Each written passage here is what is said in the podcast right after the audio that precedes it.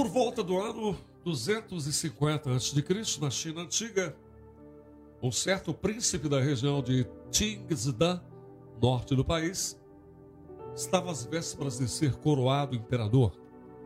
Mas, de acordo com a lei, ele deveria se casar.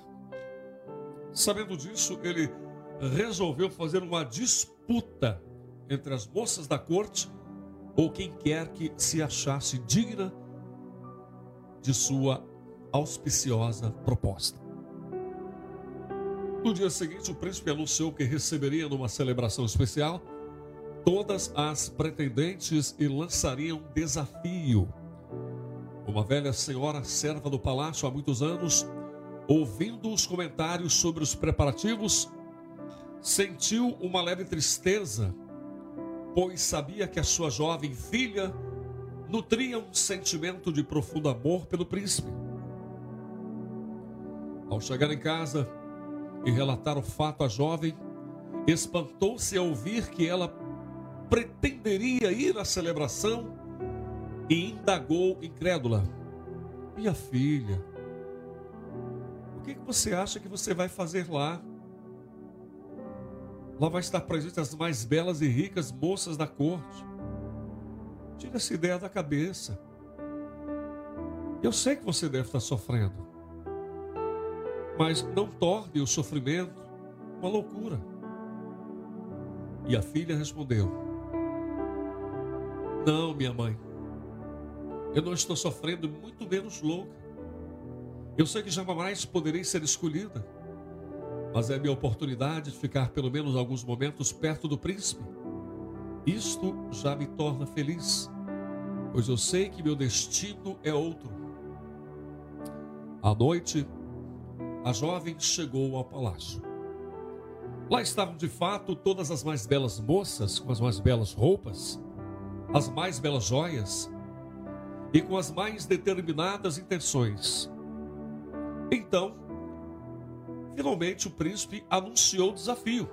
Ele disse: Darei para cada uma de vocês uma semente.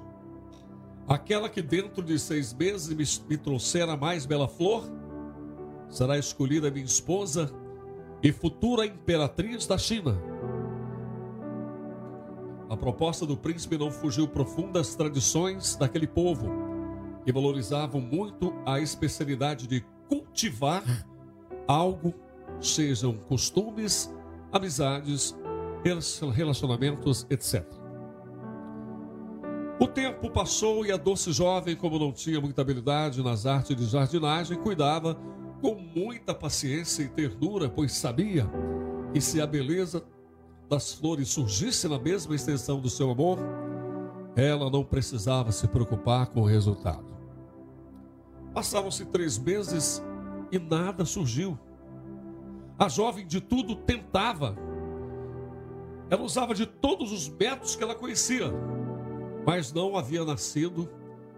E dia a dia ela percebia cada vez mais longe o seu sonho, mas cada vez mais profundo o seu amor pelo príncipe. Por fim, seis meses haviam passado e nada ela havia cultivado e consciente do seu esforço e dedicação, comunicou à sua mãe que, independente das circunstâncias, ela retornaria ao palácio na data e hora combinadas, pois não pretendia nada além de mais alguns momentos na companhia do príncipe. Na hora marcada estava lá, com seu vaso vazio, bem como todas as pretendentes, cada uma com uma flor mais bela do que a outra de todas as mais variadas formas e cores. Ela estava absurda.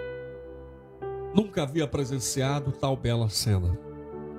E finalmente chega o momento esperado. O príncipe chega e observa cada uma das pretendentes com muito cuidado e atenção.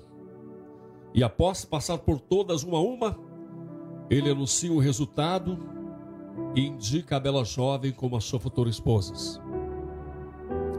As pessoas presentes tiveram as mais inusitadas reações. Ninguém compreendeu, porque eles haviam escolhido justamente aquela jovem que nada havia cultivado.